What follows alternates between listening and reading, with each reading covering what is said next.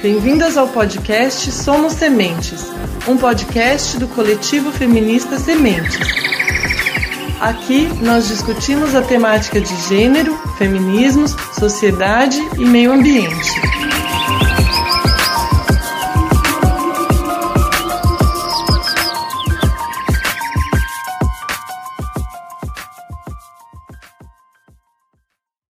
Pessoal! Bem-vindos! Eu sou a Mariana e esse é o segundo episódio do podcast Somos Sementes, do coletivo feminista Sementes. Estão aqui comigo hoje as queridas companheiras Marina. Olá, pessoal! E Andressa. Oi, pessoal! O assunto de hoje tem a ver com o mundo das artes, da criação, da comunicação, das palavras. Hoje nós vamos falar sobre mulheres na literatura. Para esse bate-papo, nós convidamos a Vera Secarello. A Vera é doutora em Sociologia pelo Instituto de Filosofia e Ciências Humanas da Unicamp, professora de Sociologia e Filosofia, colunista do Medium, autora do livro Filho de Ninguém, Dualismo e Bastardia no romance Dois Irmãos, de Milton Ratum, e integrante do coletivo feminista Sementes. Seja muito bem-vinda, Vera. Obrigada, meninas. Obrigada pelo convite. Estou muito feliz de estar batendo esse papo com vocês hoje. Espero que seja uma conversa muito legal. Vera, a gente que agradece é, de você ter aceitado participar aqui do podcast. E a nossa primeira pergunta é, é saber o que, que você acha é, de como a literatura contribui para ajudar a compreender a sociedade, e especialmente a sociedade brasileira. Bom, além de, de ser um grande prazer ler um bom livro, eu acredito que a literatura é um exercício de alteridade, de se colocar no lugar do outro. É uma espécie de mergulho empático, né? como, você, como se você sentisse o mundo de uma forma diferente. É, o processo histórico e social ele não é feito só de grandes eventos, ele é feito por pessoas nas suas infinitas contradições internas na sua relação com o mundo ao seu redor, com as classes sociais, com os seus dilemas familiares e com os seus demônios internos. Né? Então, uh, ler é, é uma oportunidade de ver o mundo pelos olhos do outro. Então, por exemplo, o Dickens, quando ele narra o processo da Revolução Industrial em Londres, ele faz isso sob o ponto de vista de uma criança. Não tem como não se sensibilizar com, com aquela situação, né? com aquelas crianças, com aquela pobreza, com aquela realidade histórica. É, do mesmo jeito que não tem como você ler Vidas Secas, do, do Graciliano Ramos, e não se compadecer daquela situação de fome, das dificuldades daquela família, das dificuldades de se expressar num mundo tão árido né, e tão difícil. Então, eu acho que a literatura deixa as pessoas mais sensíveis com relação às agruras e aos problemas da sociedade. E só pessoas sensíveis e sensibilizadas podem mudar o mundo. É, então, por isso eu acho que a literatura é fundamental no processo de se entender, de entender o mundo é, e de se sentir parte de alguma coisa maior e por isso também querer transformar a sociedade. Vera, achei interessante você dizer que a literatura é um exercício de alteridade, né? Ou seja, ver o mundo pelos olhos do, do outro, né? E diante dessa perspectiva, queria é, que você falasse um pouquinho para a gente é, como que as mulheres são representadas na literatura, né, ao longo da história, né? Existe um padrão ou tipos sociais específicos, né? Formas de representar as mulheres? Olha, é muito interessante pensar é, o papel que as mulheres ocupam desde o início da literatura. É, geralmente, esse papel é o papel de musa. São aquelas, aquelas mulheres que inspiram os grandes poetas, que despertam os amores e os desejos dos grandes heróis, né? É, na literatura romântica e também na literatura arcade no Brasil, a mulher tinha esse papel de um ser completamente idealizado e também completamente distante da realidade. Né? Não era um ser real com contradições, desejos ou voz. Né? Era um objeto de adoração. Ficava num pedestal, né? era adorada, mas de uma forma completamente distanciada.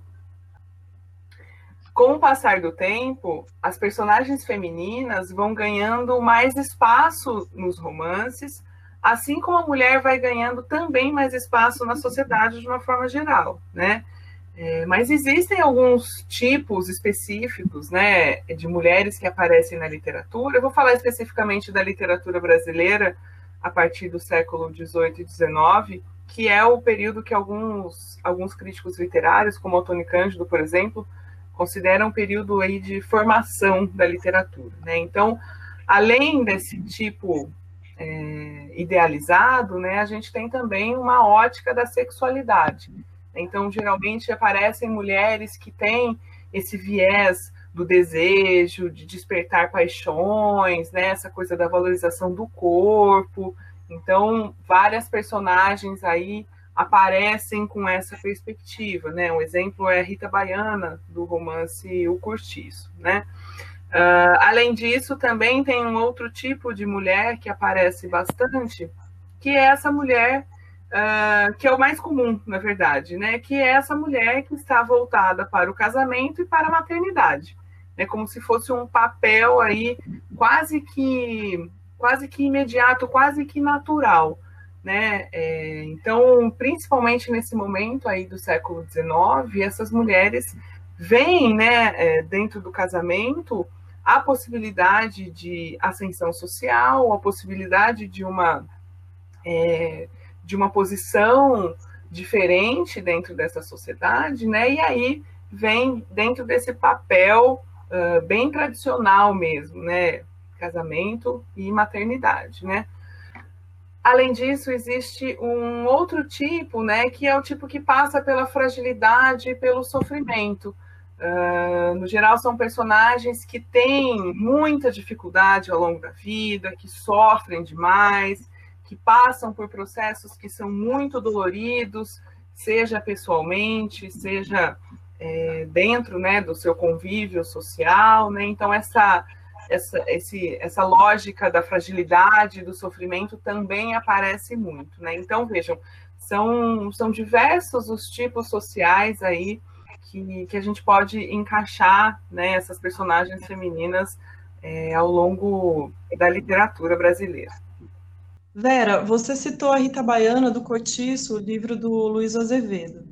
A Rita Baiana seria uma projeção estereótipo da mulher mulata brasileira. Pensando no recorte de raça, você diria que essa representação da mulher negra seria um padrão? Existe alguma diferença nessa forma de representação em relação às mulheres brancas? Olha, existe muita diferença com relação às mulheres brancas, né? É, as mulheres negras, no geral, elas são representadas aí sob essa, essa ótica, né? Ou da sexualidade exacerbada ou do sofrimento exacerbado.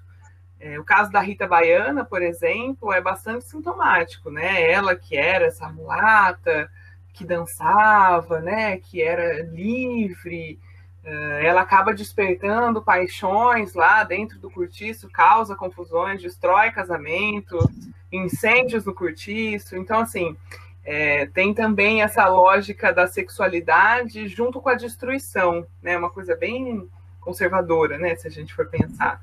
É, mas isso não é só característico do século XIX, né? Se a gente pegar o exemplo da Gabriela Crave Canela, do Jorge Amado, né? Gabriela também tem essa perspectiva da sexualidade bastante forte, né? Também dentro desse recorte de raça, né, da, da mulher negra, isso aparece de forma muito evidente, né? Uh, tinha, um, tinha um dito popular na época, no século XIX, que era assim: branca para casar, preta para trabalhar e mulata para fornicar. Então, né, esse, essa frase que é horrorosa, né, enfim, ela coloca aí a mulher dentro de um, de um panorama bastante é, objetificado mesmo, né, dentro desses papéis sociais específicos, eu acho que é, dá para entender um pouco como é que essas personagens elas são construídas, né? E por outro lado, dentro dessa ótica é, do sofrimento, dentro mesmo do, do Curtiço, tem uma outra personagem negra que é a Bertoleza. É, e essa é assim, é um sofrimento que ela passa ao longo da vida que é de cortar o coração, né? Inclusive o romance começa com ela é, se encontrando, né, e, e se envolvendo com uh, o João Romão, que era que viria a ser o dono do, do cortiço, e ela era alforriada. Né? Ela precisava da carta de alforria. Então o João Romão é, vai lá, né, e compra essa carta de alforria, né? Então, uh, com o dinheiro eles, eles montam, né, o, cortiço, tudo mais. Só que assim, por mais que ela tivesse essa pseudo-alforria, ela trabalha como uma escrava o livro inteiro. Né? E o João Romão, aos poucos, ele começa a ascender socialmente, ele começa a ter mais dinheiro, e ele começa a perceber que para ele entrar nos círculos sociais, ele não pode ter uma mulher negra, que isso não pega bem. Então ele começa a se afastar cada vez mais da Bertoleza, né? E no final do livro, é, um jeito que ele tem para se livrar dela é avisar a polícia que tinha uma escrava fugida lá, porque na verdade ele não tinha comprado a carta de alforria dela. Ele tinha usado o dinheiro para construir o cortiço. Né? Então ele enganou essa mulher a vida toda e para evitar é, ser presa, ela acaba cortando a própria barriga com a faca, a, barriga que, a faca que ela usou a vida inteira né, para sustentar aquele cortiço. Então, vejam, é de uma carga dramática e, e, e, trágica né, muito grande. Então, a Bertoleza é esse, esse outro polo, né? Então, ao invés de ter esse polo da sexualidade, esse polo do sofrimento mesmo, né? E tem uma outra personagem do Lima Barreto, também ali no final do século XIX, começo do século XX, que é a Clara dos Anjos, que é um romance já que ele coloca, né, uma personagem negra, mulher, como protagonista, né, como título do livro, né, uh, mas a Clara era uma menina muito ingênua, né, ela acaba sendo seduzida por um homem, ela engravida, aí ela tem que lidar com esses estereótipos, né, de, de mulher negra que engravida uh, solteira, né, então assim é bastante complicada a relação que ela tem que estabelecer com o contexto histórico daquele momento, né? Mas já é um ponto em que ela é a protagonista, né? Então a gente tem uma mudança, vai, vai tendo, né, aos poucos uma mudança aí é, desse papel das mulheres negras, né? Mas é interessante salientar que no século XIX, né, basicamente, você tinha uma representação das mulheres, dessas personagens mulheres e negras do ponto de vista de homens brancos.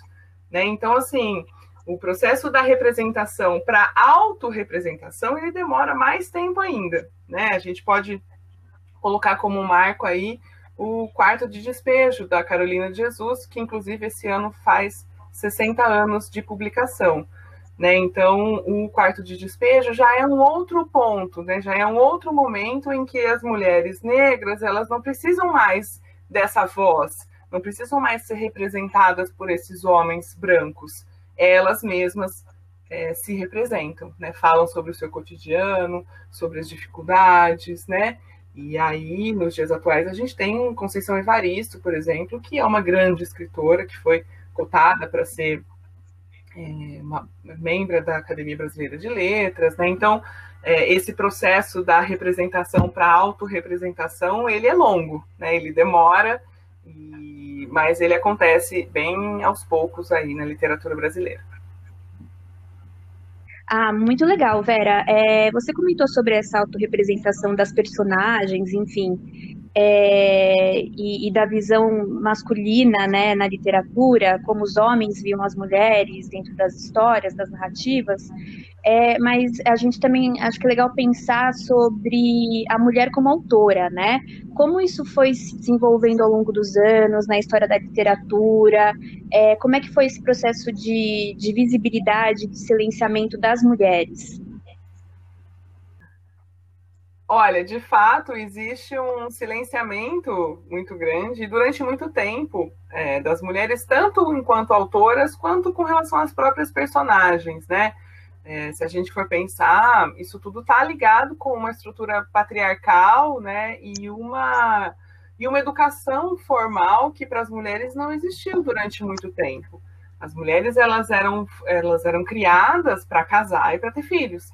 Não eram criadas para ter independência, né, para falar sobre si mesmas, para ter voz, né? Então, uh, o que a gente percebe nessas personagens ao longo do tempo na literatura é esse sentimento muitas vezes de inferioridade, de dependência, de subordinação, né? Então, é interessante pensar que esse silenciamento da voz narrativa, tanto das personagens quanto das autoras, é, tem a ver com o silenciamento de uma voz social.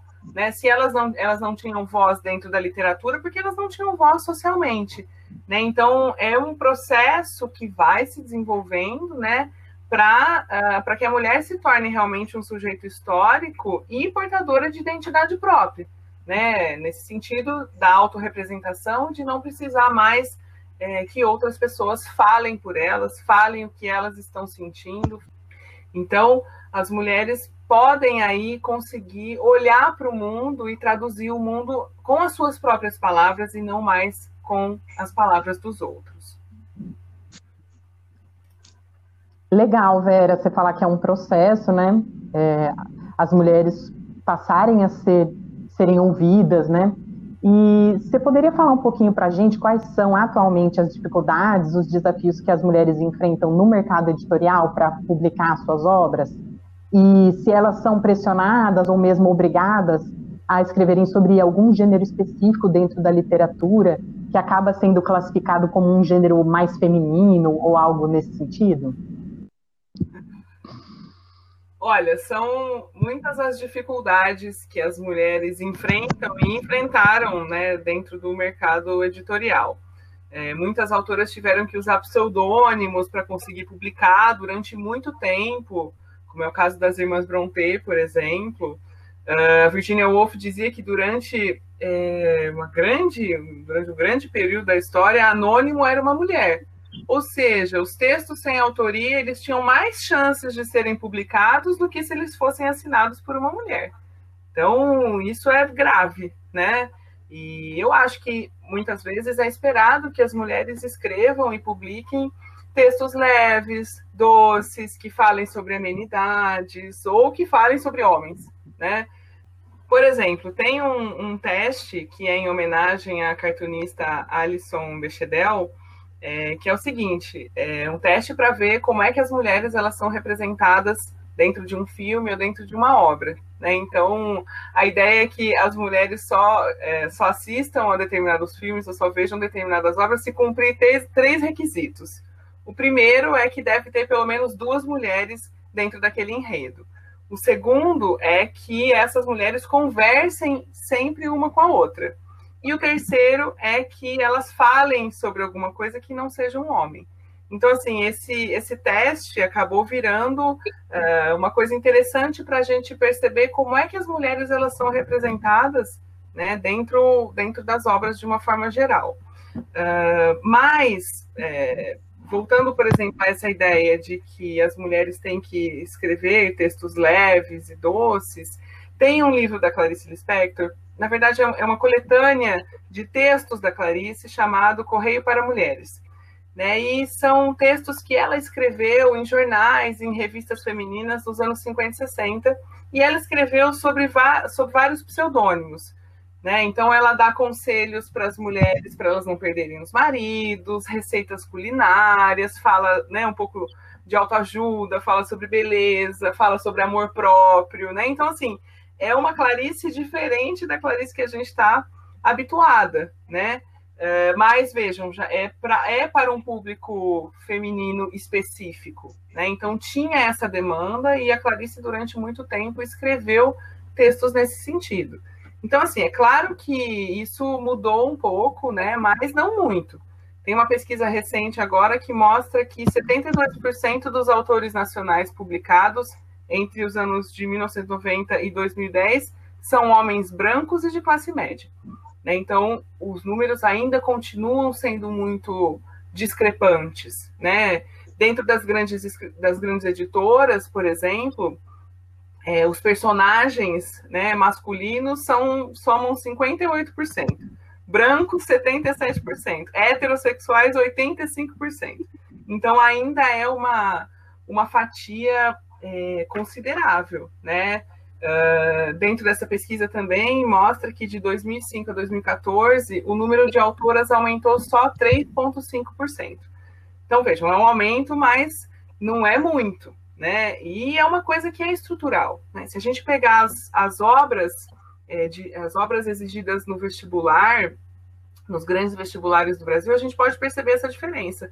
A grande maioria das obras, das obras ditas clássicas, né, são de autoria masculina e muitíssimo menos da metade são de autoria feminina, né? Então uh, é uma situação que é bastante complicada porque ela é estrutural mesmo, né? Não tem a ver só com as editoras, né? Tem a ver com a própria com as próprias demandas externas da sociedade, né? Então ainda existe muito preconceito para publicar mulheres é, escritoras mulheres. Uh, as grandes as grandes editoras não investem em autoras, muito menos autoras desconhecidas, né? Ah, acabam publicando livros de quem já é celebridade ou de quem já é conhecida de alguma forma, porque isso é uma garantia de venda, né? Mas o que é mais interessante dentro disso tudo é que as mulheres elas formam a maioria do público leitor, mas enquanto autoras elas ainda são minoria. Muito interessante isso, Vera. E no mercado editorial, você considera que existem editoras ou selos que estão mais inclinados a publicarem mulheres?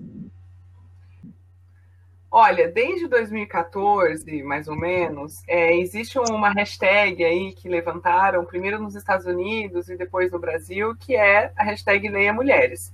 Então, desde então, existe um movimento aí de editoras, de coletivos, né, de mulheres que estão se organizando de forma independente para tentar aí, é, galgar um espaço é, dentro desse mercado, né? Então, assim, tem várias, várias editoras, né? Quintal Edições, Coletivo Mamoeira, Padê Editorial, é, são editoras independentes que bancam né, é, novos autores com tiragens menores dos livros, que não tem aí né, esse, é, esse grande poderio econômico das grandes editoras ou dos grandes patrocinadores, né, mas que muitas vezes acabam é, usando o financiamento coletivo como uma alternativa para esse processo. Né? Então, Uh, existem também outros coletivos que se organizam de forma independente e sem financiamento coletivo, né? uh, tentando aí valorizar escritoras mulheres ou escritoras LGBT, né? Então você tem, tem um movimento aí dentro da sociedade para tentar mudar esse quadro, né? Claro que é lento o movimento, mas ele vem acontecendo.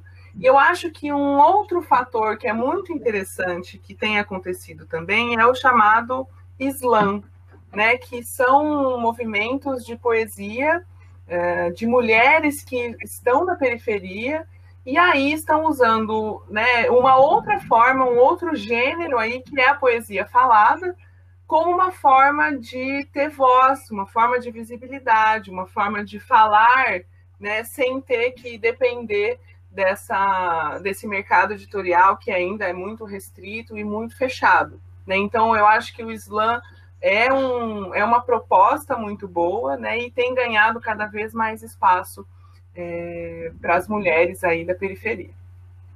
Sim, Vera, com certeza. Muito bem apontado esse exemplo dos slams é, de emancipação, as vozes das mulheres, de autorrepresentação. É, é bem legal a gente perceber esses novos, esses novos movimentos, né? É, bom, para finalizar, Vera, a gente gostaria de saber se você tem alguma consideração a mais para fazer, algum comentário.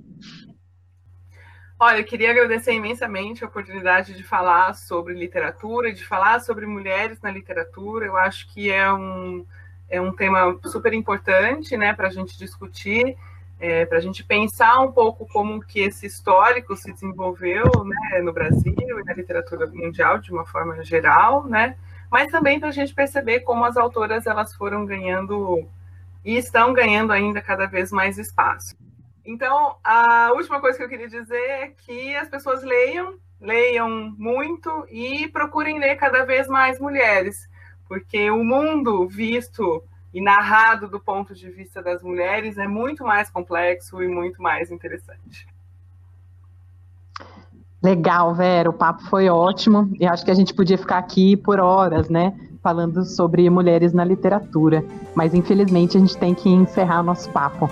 Então eu queria agradecer você, Vera, primeiro por ter aceitado o nosso convite e segundo por ter dividido com a gente todo o seu conhecimento e as suas perspectivas sobre o tema. Muito obrigada, Vera, pelo compartilhamento sobre a literatura sob uma perspectiva de gênero e também pela parceria no coletivo.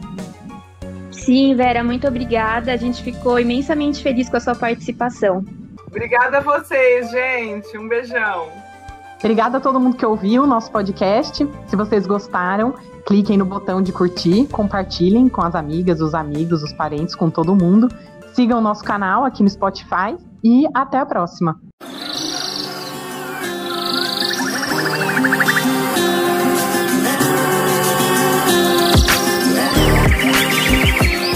Esse foi o podcast Somos Sementes, do coletivo feminista Sementes. Até o próximo encontro.